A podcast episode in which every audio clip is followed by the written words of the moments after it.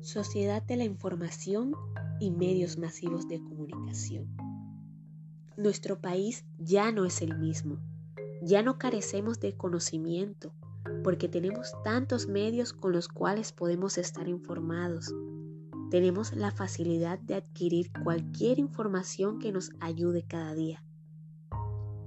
Hemos evolucionado porque la comunicación ha reducido distancias ha desarrollado múltiples canales de difusión de mensajes, ha hecho que la cultura, economía y sociedad se expanda por medio de las TICs. Que una sociedad pueda acceder con mayor facilidad a la información le otorga mayor libertad a la hora de tomar decisiones.